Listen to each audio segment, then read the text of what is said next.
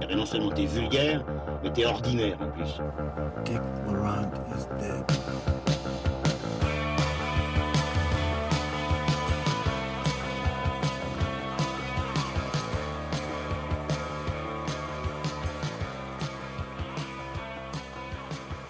Bonjour à tous chers auditeurs et bienvenue dans Transmission numéro 11. Ce soir on va parler respectivement de Hit de Andrés Muschietti, on va parler de Barbara de Mathieu Amalric, on va parler du redoutable de Michel Azanavicius et enfin on terminera avec 100% spoiler sur Mother de Darren Aronofsky. Donc mais on sait qui je suis encore une fois très très bien entouré de mes camarades Manuel As. Bonsoir. Salut Olivier. Comment vas-tu? Bien toi?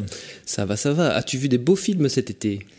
J'ai vu des beaux films. Ça s'est plutôt arrangé en fin d'été avec euh, Baby Driver des Wright, mais on en parlera plus tard. Ouais, on en parlera, je pense, en fin d'année quand on fera un petit rattrapage sur les films dont on n'a pas parlé ici à Transmission, euh, étant donné euh, l'actualité et euh, la- les fréquences de nos enregistrements. Et euh, quant à toi, Lucien Alflantz, comment vas-tu? Ça va très bien et toi Olivier? Ça va, ça va. Et toi, est-ce que t'as vu des beaux films? Euh, J'en je- je- j'en ai vu. Et nous allons en débattre ce soir. Je vous propose d'entamer tout de suite euh, directement par euh, Hit, ça, d'Andrés Muschietti, Euh, un film qui caracole en tête euh, du box-office américain, euh, qui casse la baraque.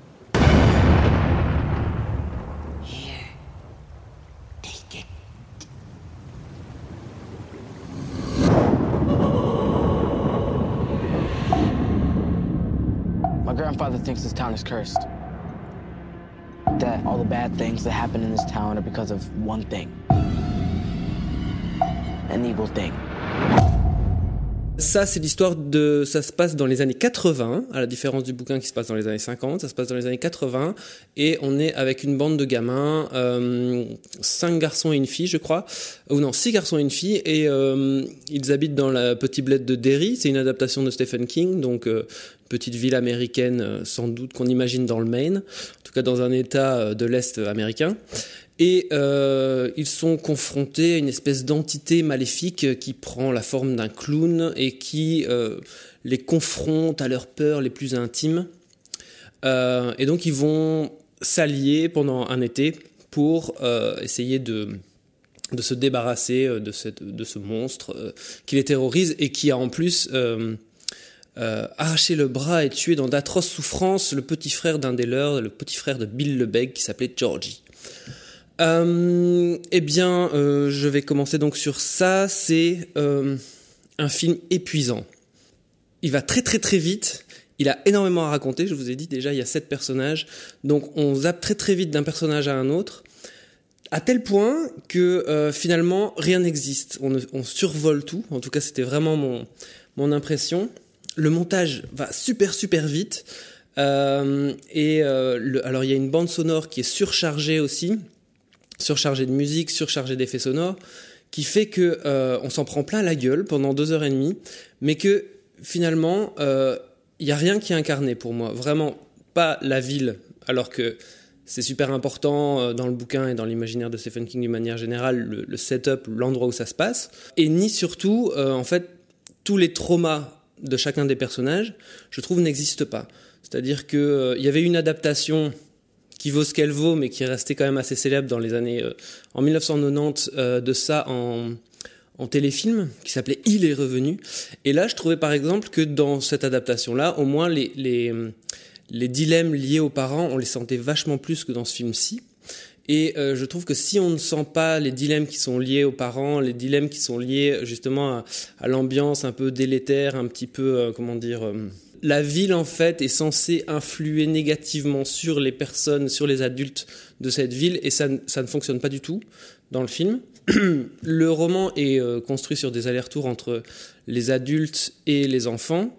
Ici, ils ont fait le choix, qui je pense est un peu casse-gueule, ils ont choisi en tout cas de faire un film sur les enfants, un film sur la période adulte. D'autre part, ils ont choisi aussi de, déplacer l'intrigue dans les années 80, soi-disant pour que euh, que le deuxième épisode colle à l'époque actuelle. Mais c'est aussi, je pense, pour surfer sur l'espèce de nostalgie des années 80. Il y a de multiples clins d'œil à, euh, on va dire, l'imaginaire des 80s et euh, l'imaginaire des 80s dans le cinéma américain surtout. L'imaginaire Amblin, quoi, du, du, du Spielberg. euh, Voilà, on like. peut dire ça. Je vais terminer en disant que le film ne m'a jamais fait peur parce que j'avais aucune implication émotionnelle avec les personnages vu qu'on me les a pas exposés correctement. Et au lieu de me faire peur, le film m'a juste crié dans les oreilles. Voilà, je vais vous laisser peut-être rebondir là-dessus. Pour moi, t'as as un peu tout dit. Si ce n'est que moi, je, dans, dans l'ensemble, je me suis peut-être moins, moins ennuyé que toi. Non, je vais, je vais rebondir sur un, truc euh, que tu disais, que le film ne fait qu'effleurer ses sujets, et je suis absolument d'accord, mais non seulement il ne fait que les effleurer, mais en plus, en les effleurant, il arrive à être lourdingue. c'est ça, qui est- ça qui est vraiment problématique, je pense à... Voilà, quand tu parlais de- des- conflits euh, enfants-parents, l'in- l'innocence, le rapport à la, sexualité, au, au dé- au désir. Euh, L'horreur, en effet, marche assez peu parce qu'on n'est pas impliqué, comme tu le disais, mais il y a aussi un truc euh, trop démonstratif, trop grand guignolesque pour moi, qui euh, me détruit toutes les scènes, toutes les scènes d'épouvante, si ce n'est peut-être la première. Donc la découverte de Pennywise dans, le, dans, le, dans la bouche d'égout. Pour moi, il s'est passé quelque chose et aussi parce que cette scène prend un peu le temps. Euh, c'est la seule scène euh, d'horreur entre guillemets qui qui se passe dans la pénombre et qui, qui s'étend quand même sur quelques minutes. Moi, en fait, les, les, pa- les parties que j'ai préférées euh, dans le film, c'est peut-être ce qui m'a tenu, c'est le, côté, hein, c'est le côté euh, doudou, euh, nostalgique euh, que qu'on a vu 150 fois, qui n'apporte rien de nouveau, mais c'est ce que j'ai trouvé le, plus réussi dans le film. Je vais pas, je vais pas aller sensiblement dans, une autre direction que vous vis-à-vis du film, mais euh, ce qui fonctionne par nostalgie des années 80 ou par nostalgie du, téléfilm ça qu'on a vu et qui est, pour le coup, comme le dit Olive, il a peut-être marqué toute une génération. Il nous a, moi personnellement, il m'a marqué, il m'a foutu des pétoches à l'époque, mais il est, c'est quand même assez ardu à, revoir parce que c'est quand même pas souvent très bien joué. Euh, c'est pas une grande réussite de- des adaptations de Stephen King. Après, malgré tout, si on doit jouer le jeu des comparaisons, c'est visible dès, dès cette scène-là qui euh, reprend, au-delà du bouquin, qui reprend vraiment quasiment la scène du téléfilm avec le qui se passe dans l'égout, c'est quasiment la même topographie, le même trottoir, la même scénographie qui est mise en place et reprise donc par Mouchetti que, le film de Toby Wallace. Et c'est que le personnage de Pennywise euh, de Gripsou comme il est traduit euh, a perdu toute sa dimension sexuelle que tu pouvais avoir chez, Tim Curry le côté un peu malsain qu'il pouvait y avoir de ce clown vis-à-vis de, vis-à-vis de ses gosses. Là en castant un, un, acteur qui qui est un peu plus âgé, mais qui n'a pas la même différence d'âge que, que Tim Curry et ne, ne joue pas autant sur un côté un peu libidineux du personnage euh, du clown. Je trouve que ça, ça défausse aussi une partie de, de l'horreur. Si c'était dans cette première scène dans le caniveau, je trouve que c'est la seule qui marche un même, peu là-dessus. Même là, c'est peut-être parce que c'est peut-être la, la première apparition du clown et après, dès la deuxième, tu commences déjà à en avoir marre. Parce qu'un des gros soucis pour moi, c'est que il y avait peut-être quelque chose d'intéressant de se dire on, on aplanit la, narration en, en ne faisant qu'un premier film sur le, la période des gamins et on prend le temps. Le problème, c'est que pour prendre le temps, il faut faire des choix. Et il ne fait aucun choix. On a les sept gamins qui ont des traumas vis-à-vis de clown, on nous les montre, les sept, à la suite, les uns des autres, pour aboutir à une scène où ils sont tous ensemble et disent Ah, je l'ai vu, ah, moi aussi je l'ai vu, ah, moi aussi je l'ai vu, ah, moi aussi je l'ai vu. Ben oui, nous aussi on l'a vu. Et il aurait suffi que ça soit, je sais pas, le, trio euh, du film, que ça soit Bill, Ben et Beverly qui, étaient confrontés. Et cette scène-là où il, l'avoue et les autres s'avouent eux-mêmes qu'ils l'ont vu, suffisait. On n'a pas besoin d'avoir un empilement, ça défausse complètement. Et au final, oui, t'es dans quelque chose qui ne suscite plus l'effroi, c'est du grand guignol complet où euh, t'as le clown qui va t'arriver euh, en pleine poire, en gesticulant, en accéléré euh, comme, comme Ville le Coyote. Et, euh, et ça fait pas peur, foncièrement. Et c'est ça le, souci, c'est que on te balance des scènes choc à la gueule, mais le problème c'est que à force de les répéter sur le même mode, euh, ça suscite aucun effroi, rien quoi. À part le, trio central qui est composé de Bill, Ben et Beverly, qui existe un minimum parce qu'ils ont des interactions ensemble, il y a quelque chose qui se, qui se lie en- en- entre eux, mais, euh, mais c'est tout quoi. Après, Pour moi, ouais, ouais. ils auraient vraiment dû mais euh, prendre des choix drastiques et enlever trois personnages quoi, au moins enfin deux ou trois personnages. Comme ils ont mille choses à raconter, et ben ils racontent tout mal. Euh, au lieu de, de, de virer des personnages et de compiler certains trucs avec avec dans un seul personnage, tu vois. Ils auraient pu faire ça et comme, et comme ça avoir des personnages qui aient un peu de corps. Mais là, euh, c'est juste que je sais pas s'ils ont peur de, de, de, de la masse des fans de Stephen King qui vont crier au scandale en disant Ah, mais non, ils ont enlevé machin parce qu'à la page 403, il se passait pas comme ça. Et- Mais il y, a- y a pas de. Y a, y a pas de couilles en fait dans ce film, pas du tout quoi. Il n'y a pas de gangbang. oui, aussi ça.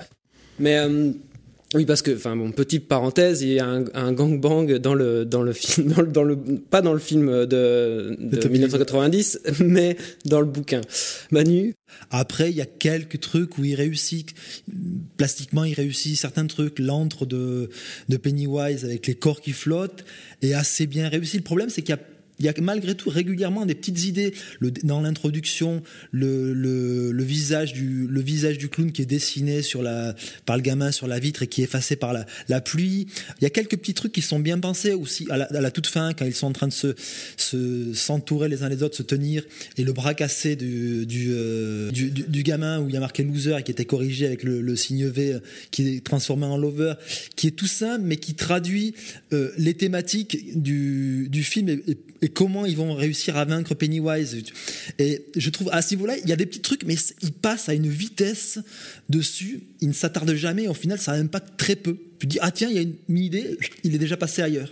Ils sont réduits à une caricature du petit juif qui va faire, euh, qui, va passer sa, sa bar mitzvah, euh, du petit gros.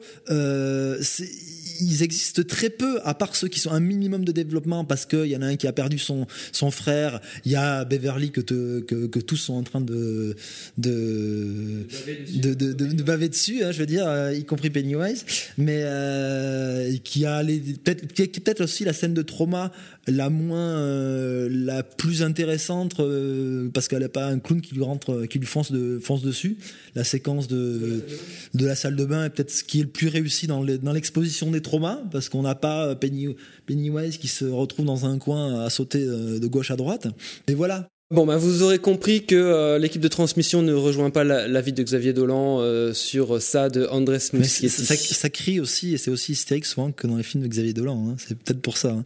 Bon, on va enchaîner avec euh, du cinéma, disons, un petit peu plus conséquent, avec euh, Barbara de Mathieu Amalric. Dites-le-moi du bout des lèvres. Moi, je l'entends du bout du cœur. Moins fort, calmez donc cette fièvre. Oui, j'écoute. Vous dites-le-moi doucement. Murmurez-le-moi simplement. Je vous écouterai bien mieux, sans doute. C'est une femme qui ne vit pas sa vie, elle se la raconte avec tant de force qu'elle finit par y croire, et les autres autour d'elle. C'est en cela qu'il est si difficile de faire une enquête, de savoir les dates, les faits, d'obtenir des précisions. J'avais l'impression qu'il ne s'agissait jamais de la même femme. On était un jour au soleil, au soleil. Avant qu'on ne parle du Barbara de Mathieu Amalric, je tenais à remercier Claire Obscure Productions à Bruxelles euh, parce qu'ils nous prêtent gentiment du matériel. C'est un peu notre sponsor pour euh, transmission depuis quelques émissions. Donc merci beaucoup Bertrand, merci beaucoup Judith, merci beaucoup Claire Obscure Productions. Ouais, Je croyais que tu allais justement chanter un petit peu de Barbara avant, c'était ça, je croyais en intro. Non, non. Non, mais je, je vais épargner ça. Euh, donc, Barbara, c'est le quatrième film, je crois, quatrième long métrage de Mathieu Amalric, euh, après notamment Tournée et euh, La Chambre Bleue. Et donc, ben, comme le titre l'indique, c'est un genre de biopic de, la chanteuse française, qui est incarnée ici par Jeanne Balibar. Mais en fait, pas vraiment, parce que c'est y a un film dans le film, donc Mathieu Amalric se met en scène comme réalisateur chargé de faire un film sur Barbara. Et il engage pour ça une, une actrice qu'on imagine assez connue, qui s'appelle Brigitte, et qui est incarnée par Jeanne Balibar. Euh, Lucien, tu vas commencer à nous en parler? Hum, Tu parles de biopic, pour moi on en est quand même assez loin parce, parce que euh, il en sort. euh, Enfin, ce qui est assez fascinant, je trouve, dans le film, c'est que hum, on, en sort avec Barbara en tête, avec les chansons de Barbara en tête, mais on en sait peut-être encore moins que ce qu'on savait, sur Barbara quand on est rentré dans la salle, parce qu'il parce qu'il il installe le doute. C'est- là que je le trouve assez fort. Le film passe son temps à, mêler, à, brouiller la, frontière entre entre entre entre la fiction dans la fiction et ce qui pourrait se rapprocher presque à certains moments du documentaire parce qu'il est, il est, bourré d'images d'archives. Il enfin, il m'arrivait plusieurs fois dans le film de ne plus savoir si je regardais Jeanne Balibar ou Barbara elle-même, de ne plus savoir si, enfin, de, vraiment être perdu là-dedans. Et ça, je trouve qu'il y arrive euh, formidablement bien. C'est aussi, c'est un, un, un- donc voilà, un dispositif qui m'a intéressé et qui m'aurait, voilà, j'aime bien, j'aime bien, j'aime bien Barbara, bien sûr, euh, mais que j'ai envie de voir appliquer à tous les artistes ou tous les, toutes les personnalités, entre guillemets, tous les personnages euh, qui ont marqué peut-être la vie culturelle. Ou la- Je trouve vraiment le, le- le dispositif en tant que tel euh, très intéressant. Il est très intéressant, mais est-ce qu'il produit vraiment quelque chose? Mais c'est sa limite aussi, c'est-à-dire qu'à force, de, à force de jouer de ça, il se perd un peu et ne raconte au final pas autant qu'il aimerait en raconter. Euh, on sent, on sent un Malric qui d'abord, oui, euh, le dit même un moment textuellement, qui, euh, qu'il fait autant un film sur lui que sur Barbara, et je pense, enfin, ça se, sent du début à la fin. Euh, maintenant, je le trouve assez intelligent dans, ses, recadrages, dans ses jeux de miroir, dans ses, jeux de, couleurs qui, qui, qui créent vraiment une mise en abîme permanente. Ça, tient très fort de l'exercice de style, on est d'accord. Mais, mais pour moi, il, le- réussit euh, av- avec brio et, pour ça. Enfin voilà, et c'est un objet tellement, euh, tellement inclassable et tellement particulier que moi, je, enfin, je suis content de voir ça au cinéma, même si c'est vrai que ça m'a pas totalement transcendé, que j'ai pas trouvé.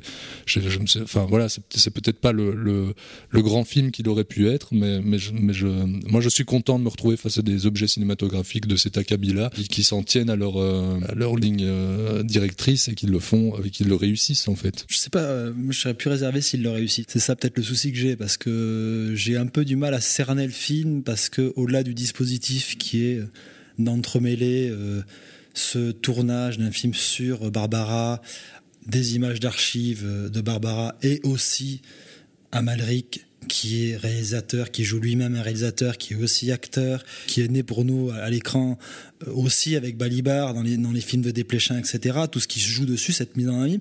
Mais au final, au-delà du dispositif, qui semble installé pour faire surgir à des moments une sorte de vérité, en entremêler c'est la figure à la fois de Balibar et de Barbara, je trouve que ça ne marche en fait que dans des au final des effets, ça marche quand il juxtapose euh, un chant contre chant dans une bagnole avec une image euh, d'archives euh, filmée de trois quarts de Barbara et le reste du casting. Ça marche quand il filme Balibar de trois quarts avec un faux nez et, et les lunettes, etc. Mais je trouve que le film, au-delà du dispositif, n'existe pas vraiment. J'ai du mal à savoir où. euh, pour moi, il n'y a pas de vertige. Je m'y- perds pas. Je vois chaque fois. Je, détecte à chaque fois euh, où est l'effet. Et, euh, je trouve que pour le coup, Balibar, il sort pas gagnant parce que j'ai entendu Amalric parler justement qu'il a voulu essayer cette forme-là pour éviter ce qui craint beaucoup dans le biopic, la performance. Je trouve qu'elle est quand même souvent dans ça. Et c'est un peu moi le, le- le souci que j'ai vis-à-vis du film qui hum, a installé un dispositif, mais en plus qui fait que le, le, le film n'a pas vraiment de début, de fin, n'est- ex- oui, mais ça- exploite ça- pas vraiment des trucs. Balibar est censé être une actrice au début qu'on te vend peut-être comme anglophone parce qu'elle parle en anglais dans la voiture, ce n'est plus jamais développé derrière. Il y a tu, tu sais pas à quel degré le film est, préparé au-delà du dispositif. Et, euh, je trouve qu'il est euh, dans le rapport aux archives entremêler euh, tout ça Stone a fait ça bien mieux de manière bien plus efficace au- auparavant et c'est quand même maintenant il y a peut-être presque 20 ans. Dans, le, cinéma plus d'animation on a eu un mec comme Satoshi Kon qui a travaillé cette frontière.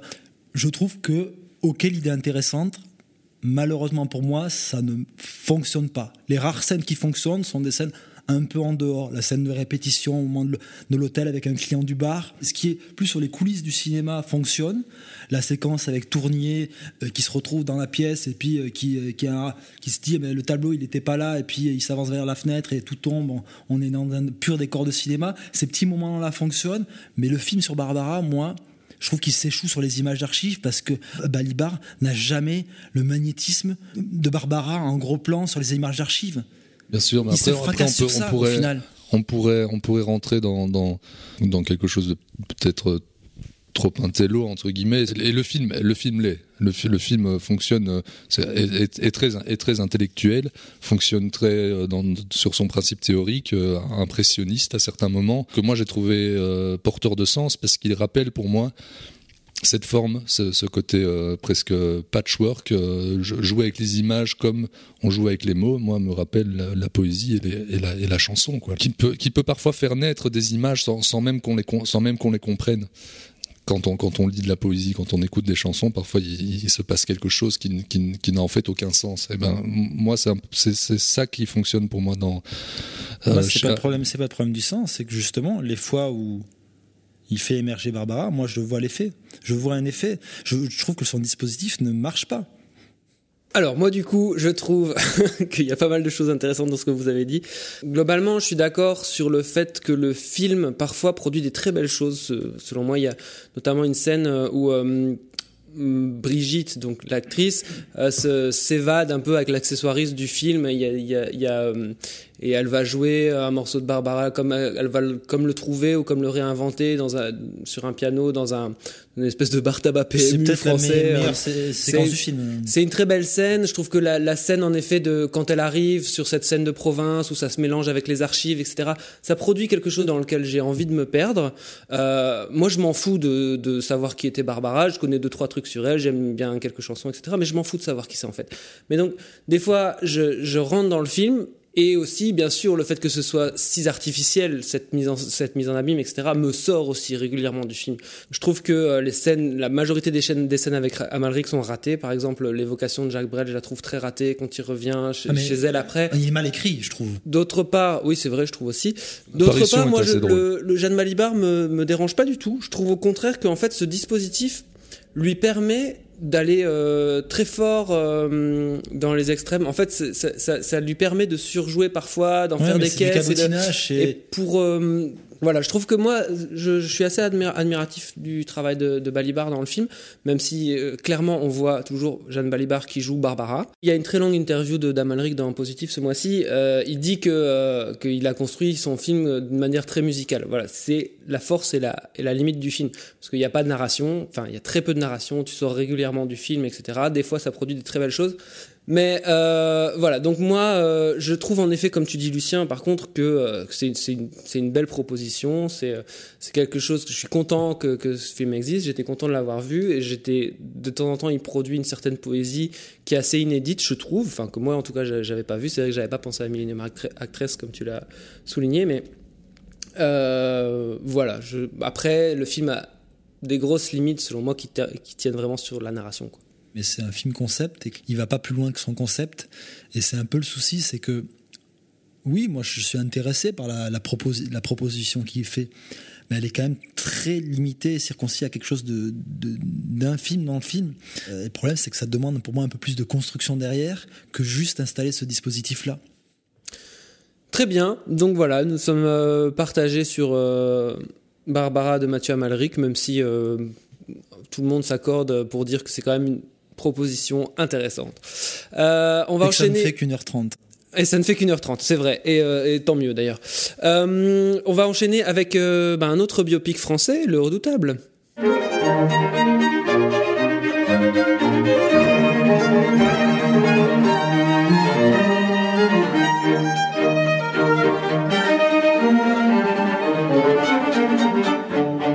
Les vrais acteurs, moi je trouve ça con. Je les méprise. C'est vrai, vous leur dites de pleurer, ils pleurent. euh, Vous leur dites de rire, ils rient. Vous leur dites de marcher à quatre pattes, ils le font. Enfin, je trouve ça grotesque. Ce ne sont pas des gens libres. Je suis sûr que tu demandes à un acteur de dire que les acteurs sont cons, il le fait. Le Redoutable, c'est le nouveau film de Michel Hazanavicius euh, avec euh, Louis Garrel et euh, Stacy Martin. C'est une espèce de d'antibiopic de euh, Jean-Luc Godard, enfin le deuxième disons biopic détourné de la soirée parce que il est vu essentiellement à travers le regard de Anne Wiazemski. Il, est d'ailleurs, enfin le scénario est d'ailleurs adapté de son bouquin qui s'appelle Un an après, je crois.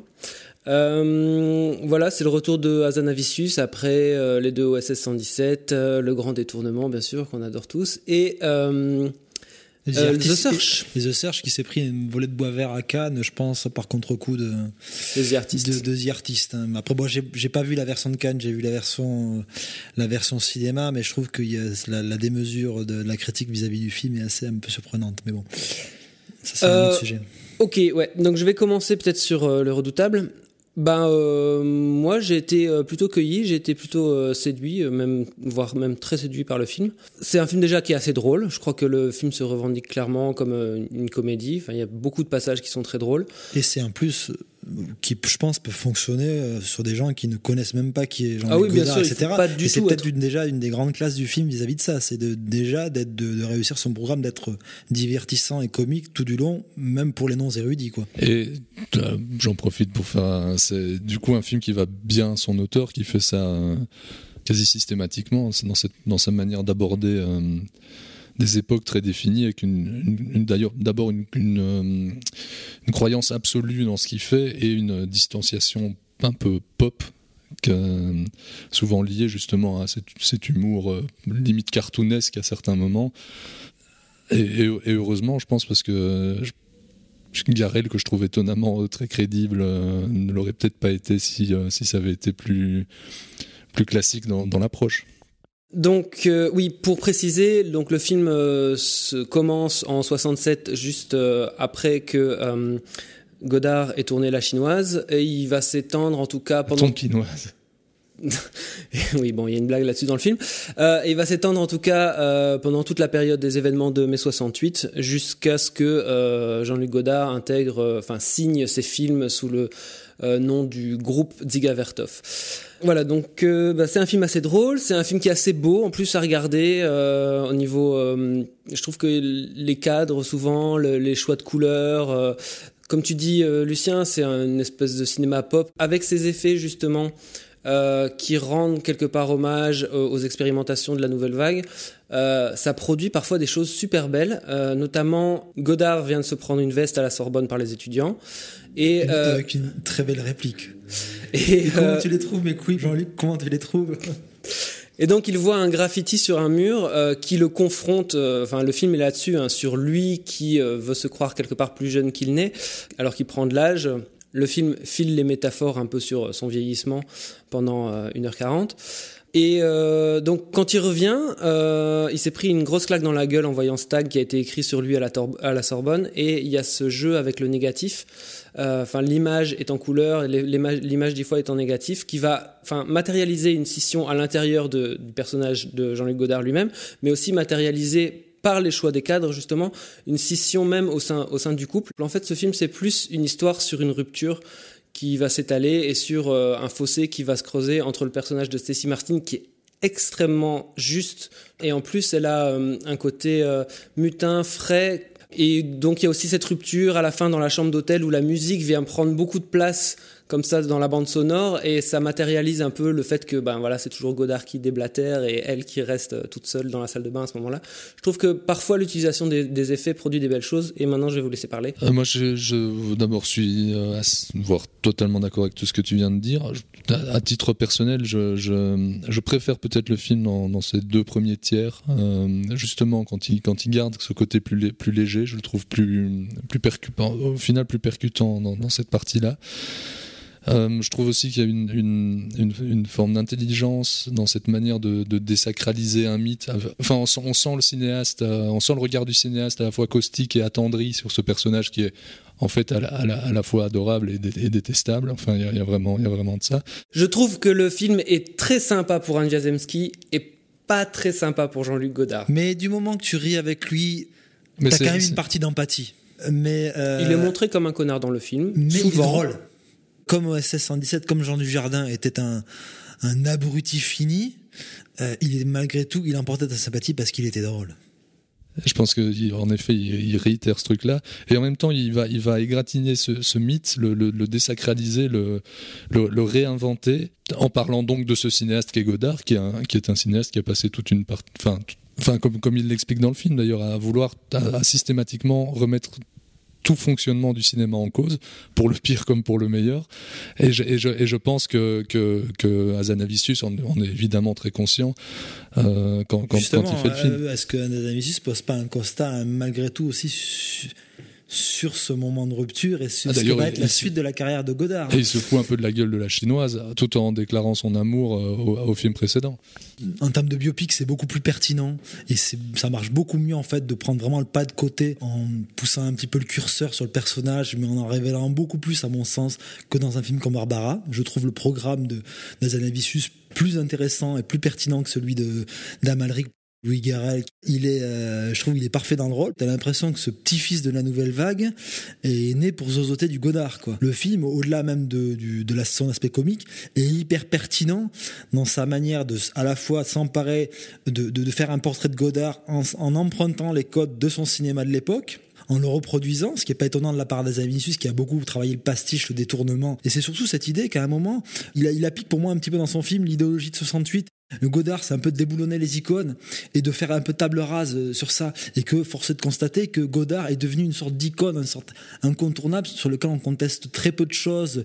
Il y a l'idolâtrie euh, typique du cinéma qui ne peut viscéralement, programmatiquement, ne pas aimer le film de d'Azanavicius. Et je trouve que le film est intéressant dans ça parce que, à la fois, il, euh, déconstruit, mais il, le fait avec amusement et je pense avec un, tu, le sens dans la manière dont, dont c'est réalisé, avec une vraie connaissance de ce cinéma-là, et il en joue et je trouve qu'il le joue de la manière aussi ludique que le faisait Godard quand il faisait à bout de souffle, quand il faisait ses premiers films où il s'amusait à déconstruire, il y avait un ludisme derrière, avant que sa pensée devienne ce que montre pour moi le film, une sorte de situationnisme un peu à la con, Mais d'ailleurs, le, le film euh, de Azanavicius euh, ne, enfin, parle, met souvent ça en avant.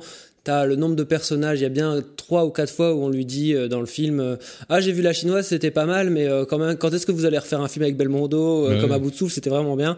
Et en fait, le film, ce qui est intéressant aussi, c'est que euh, le film parle très fort d'Azanavicius lui-même, j'ai l'impression. Il oppose constamment le fait de faire un cinéma entre guillemets populaire, de divertissement, mais enfin, j'aime pas ce mot, c'est un mot un peu valise, mais un, un cinéma qui pourrait plaire au plus grand nombre et un cinéma, disons, plus euh, cérébral, plus élitiste, etc.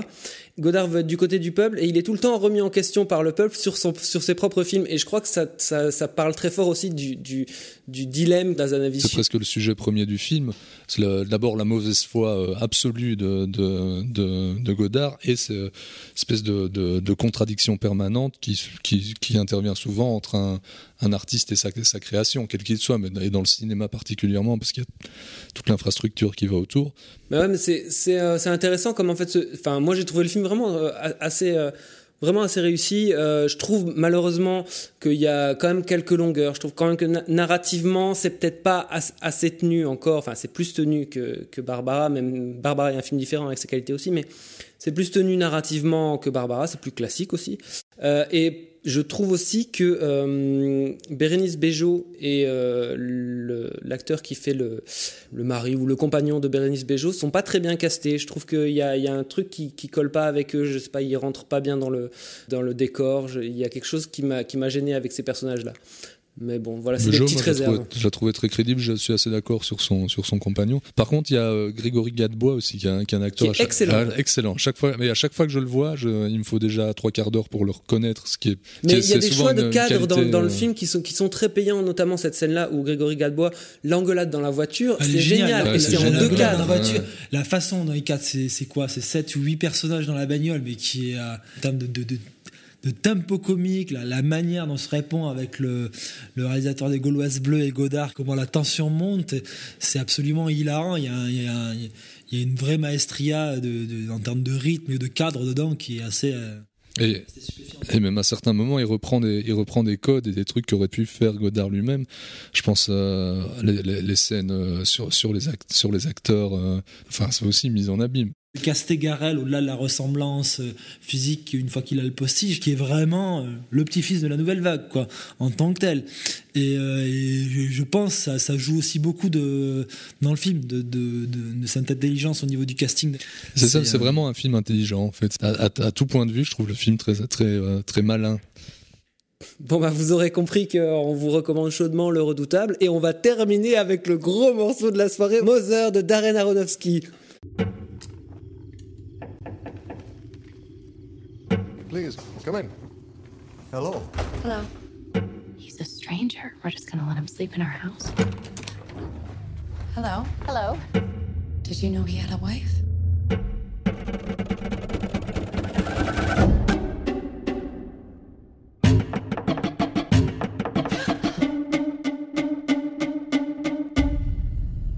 He has pictures of you in his luggage.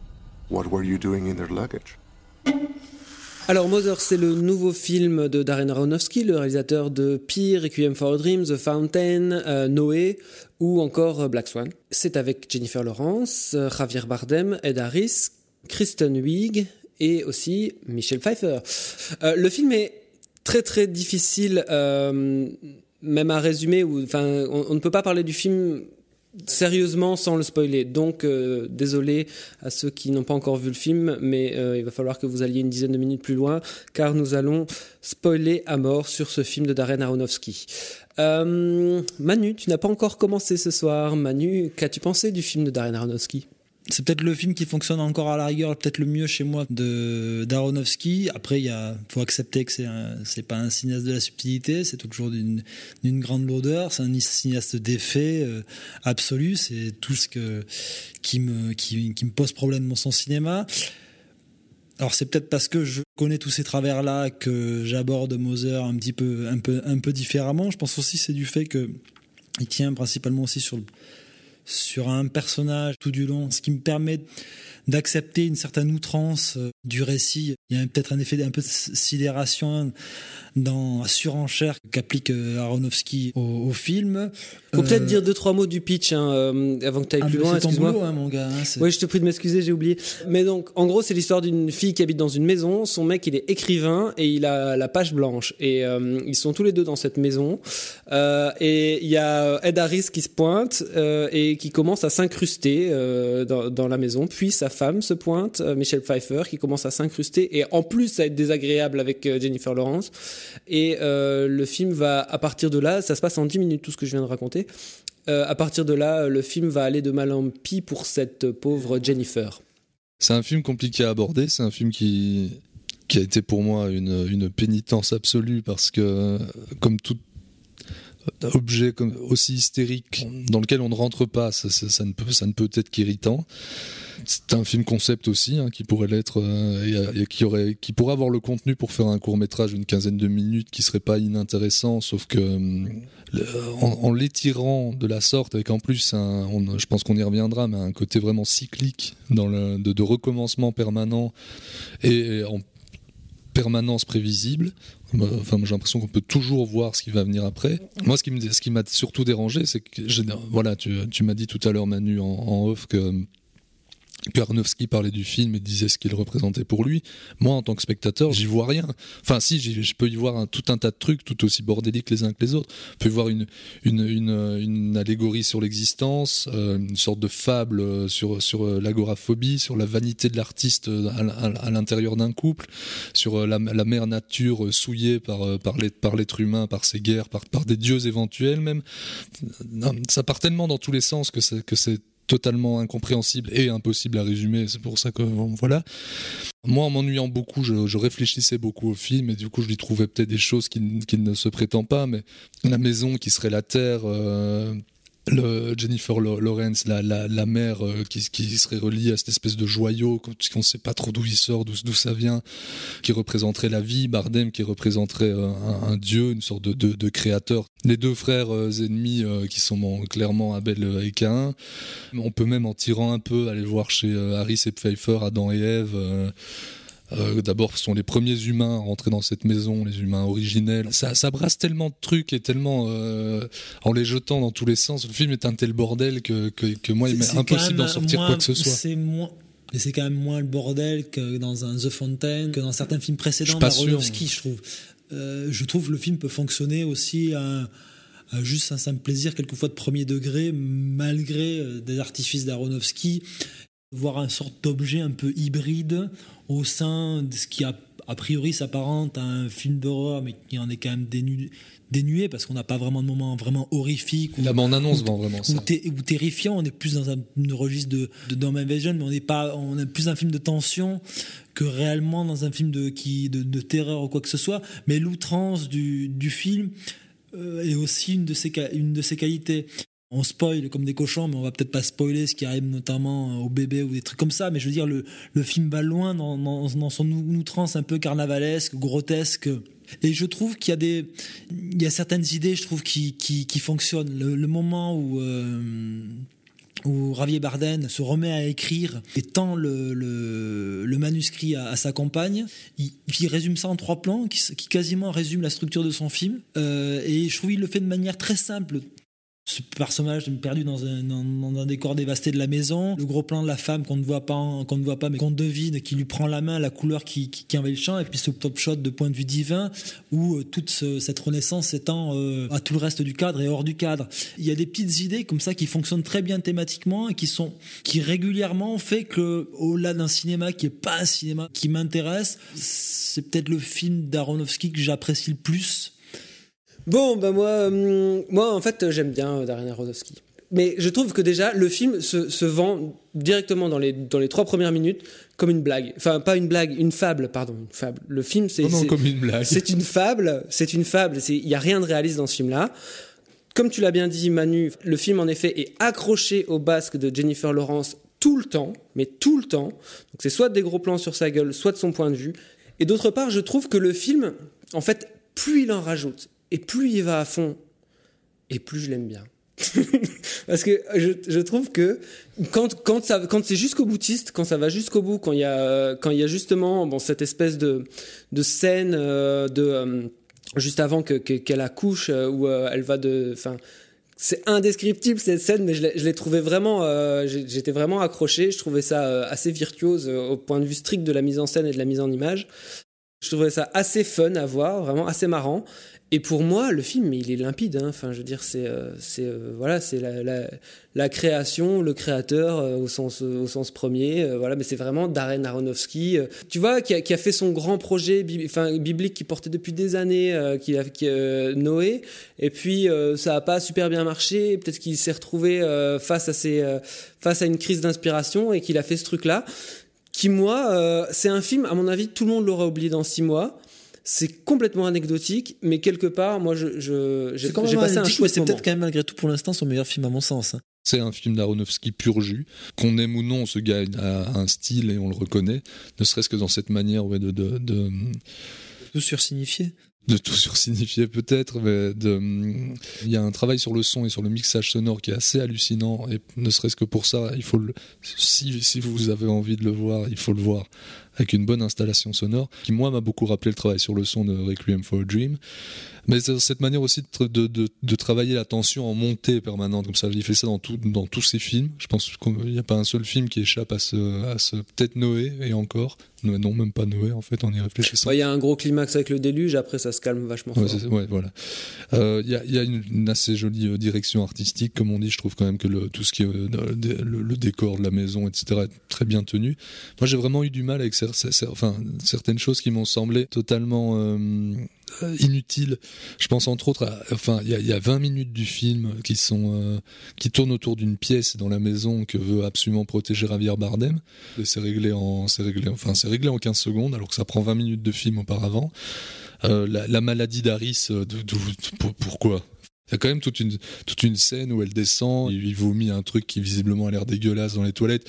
Javier Bardem euh, cache de sa main un truc, on sait pas ce que c'est, on n'en saura jamais rien. Enfin, c'est, c'est, et, et c'est, le film est bourré de trucs comme ça. On se dit, mais, ok, mais pourquoi, d'où ça Et sort, puis, d'où ça va, euh, on sait puis, pas. euh, une des choses qui, qui moi me pose problème, qui me, qui me, qui me fait sourire en tant que spectateur, qui marche en termes de cohérence thématique, c'est le moment où Jennifer Lawrence tombe enceinte, qui, euh, qui thématiquement fonctionne, mais en, en- en- en- dans, dans la temporalité où ça se passe, tu peux pas t'empêcher de sourire quand, juste pour la première fois, elle vient de baiser avec son mari, le lendemain matin, elle fait je suis enceinte. C'est euh, Moi, ça pose pas de ça, problème. ça marche, je comprends, je comprends thématiquement où ça, où ça va, mais j'ai un problème avec ça, quoi. Ouais. D'autant plus que la, sé- la séquence d'avant où il, il la baise euh, est quand même pas la plus subtile du, du monde. Il y a quand même plein de trucs où, ok, moi j'accepte un moment euh, la fable et le, le symbole et la métaphore. À un Faut moment, pas se foutre de il- notre il- gueule non plus, Il, installe des trucs qui développent jamais. À la fin, euh, ok, à la fin, On peut en citer des dizaines, à la hein. fin, on fait tout péter. C'est quand même un peu, un peu facile.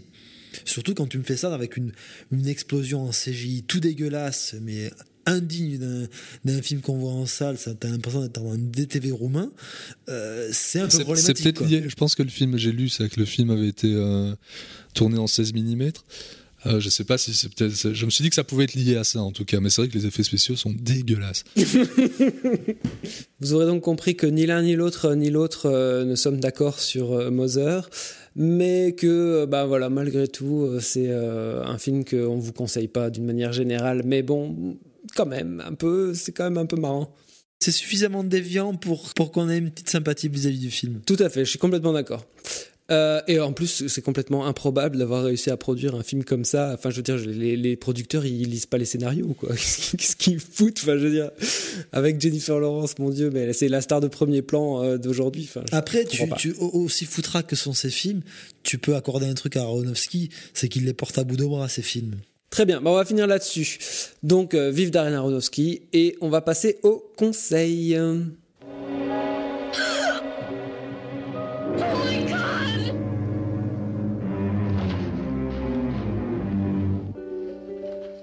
Refuge or a hell? As Clint Eastwood, wounded Yankee, is brought to an all girls school to become the prisoner of these man deprived women, these man eager girls. You must be tired. Wouldn't you like a chance to go to your closet? I might sponge parts of him. You wouldn't. You are not our guest. If you get any ideas of trying to amuse yourself with any of the ladies in this house, you will find yourself out on that road so fast you won't know what happened to you. Sur ces entrefaites, nous allons maintenant passer au conseil. Lucien, qu'as-tu à nous conseiller? Euh, bah, je vais vous conseiller de, pour préparer votre future vision des, des proies de Sofia Coppola, de, de revoir euh, le film originel de Don Siegel. C'est un film formidable, sointant, vénéneux, avec un des meilleurs rôles de, de, de Clint Eastwood en tant qu'acteur, euh, selon moi. J'ai pas vu le film de, de, de Coppola, mais je suis sûr qu'il est intéressant d'avoir vu le Don Siegel avant. Et toi, Manu, tu iras voir le film de Sofia Coppola? Bon, oui, on en parlera probablement, non? Les proies? J'irai par, par déontologie euh, critique. Professionnalisme. J'irai par professionnalisme, à mon corps défendant. Moi, ce qui me, qui me blesse et un peu le don de m'énerver, c'est cette manière d'aborder le, le film de Siegel comme s'il n'avait jamais, euh, jamais existé, euh, à peine cité dans, dans la promo à Cannes. Non, c'est une- juste une, une, une relecture du bouquin, ça a bon dos. Bon, alors du coup, qu'est-ce que tu as à conseiller? Ben moi, je vais pas vous, je vais pas vous conseiller du cinoche. Encore une fois, je vais vous conseiller d'aller, d'aller rester tranquillou chez vous dans votre canapé. Euh, je vais vous conseiller euh, une série qui est la nouvelle série de David Simon et Georges Pelecanos, qui est consacrée au début de l'industrie du porno. The Deuce. Deuce.